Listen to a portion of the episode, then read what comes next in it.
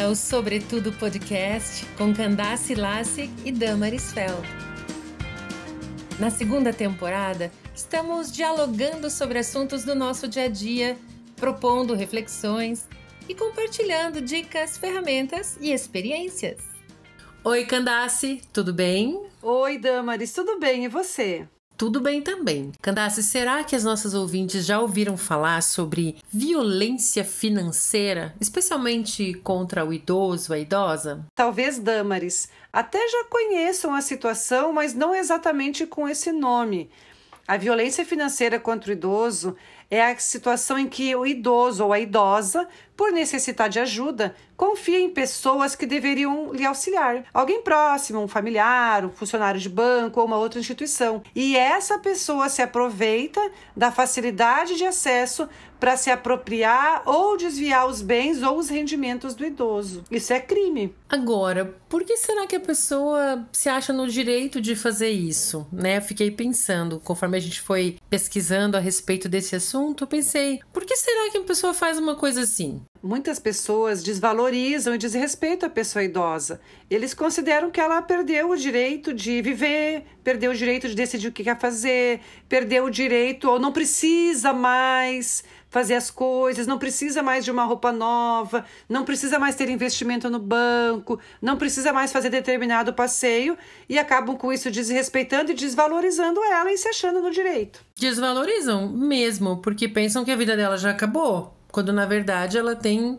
muita vida pela frente, tem seus desejos, suas necessidades e precisa ser bem cuidada e bem acompanhada. Mas também eu acredito que por desconhecer a lei e os direitos dos cidadãos mais velhos, as pessoas também se acham no direito, né? Não lembram que essas pessoas têm direitos também.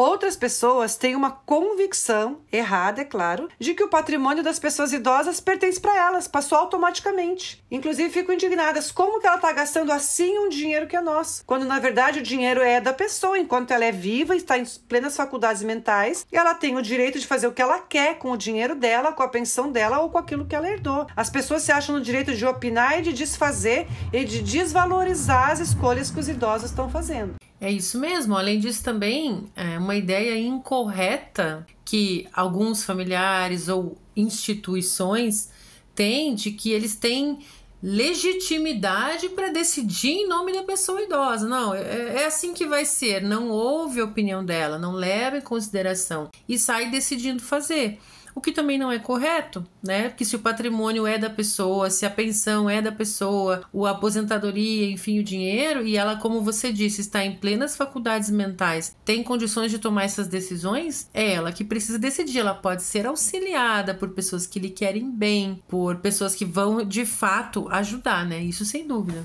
E a gente encontra por aí muitas pessoas que realmente não respeitam as pessoas mais velhas da sua própria família que acham que elas não têm mais condições de administrar a própria vida, inclusive às vezes a vida amorosa, que pensam que, que ela está procurando um novo amor, uma nova vida, se ela já é idosa. Então, essas pessoas muitas vezes fazem isso por desconhecimento dos direitos do idoso, do estatuto do idoso e das obrigações que os familiares têm, inclusive a obrigação de alimentos. E por que será que essas pessoas que agem dessa maneira tão terrível não são punidas por fazerem esse tipo de coisa. De acordo com as pesquisas e as informações que a gente buscou na internet, Damaris, uh, essas pessoas muitas vezes, as vítimas, o idoso vítima, a idosa vítima, está numa situação de grande dependência. Ela depende que um filho, uma filha, um neto ou uma neta leve para uma consulta, leve para um exame, venha fazer companhia, venha buscar para levar na igreja ou para levar numa visita e tem vergonha ou até medo de apresentar queixa contra aquela pessoa, porque em que situação ela vai ficar se as pessoas que cuidam dela abusam dela e ela.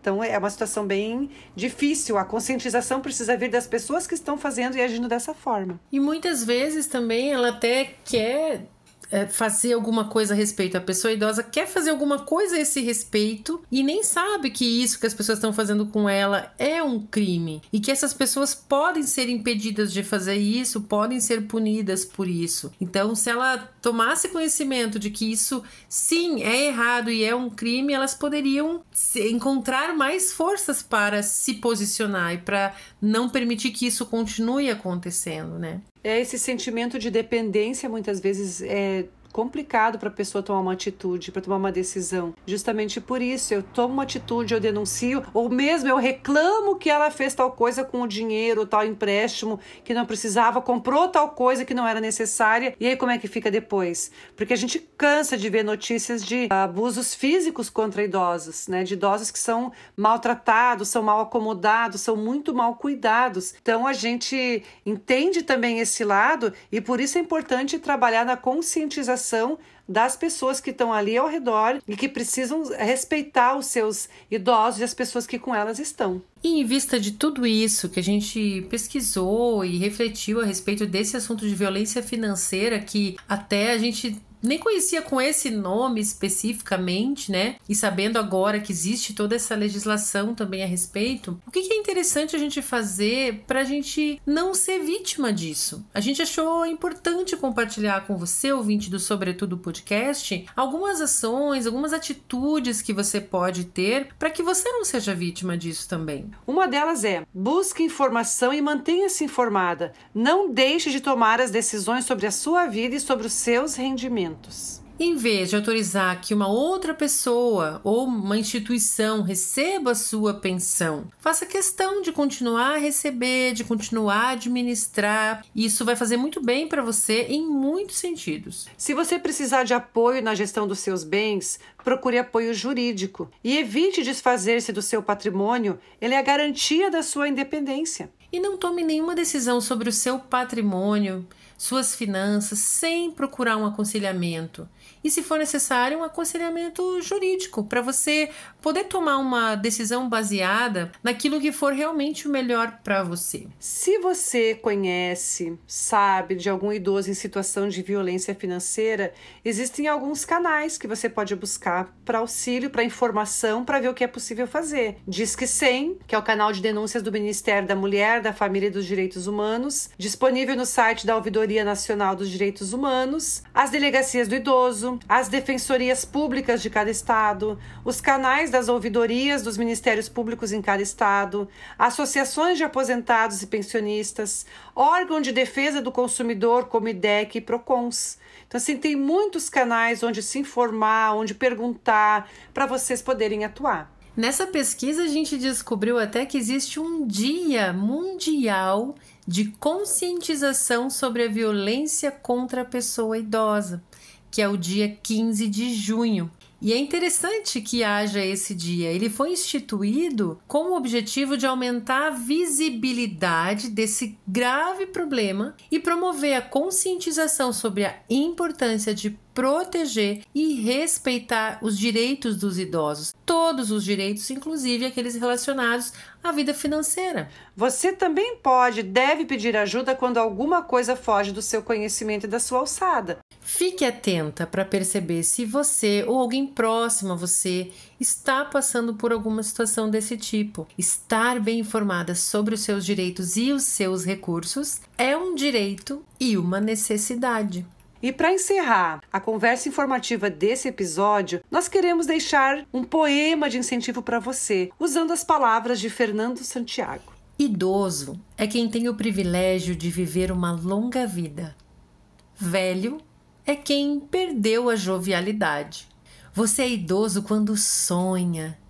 Você é velho quando apenas dorme. Você é idoso quando ainda aprende. Você é velho quando já nem ensina. Você é idoso quando tem planos. Você é velho quando só tem saudades. Para o idoso, a vida se renova a cada dia que começa. Para o velho, a vida se acaba a cada noite que termina.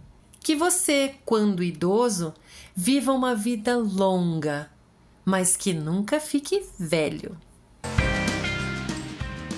Você ouviu Sobretudo Podcast, seus minutos semanais de inspiração. Vamos continuar juntas?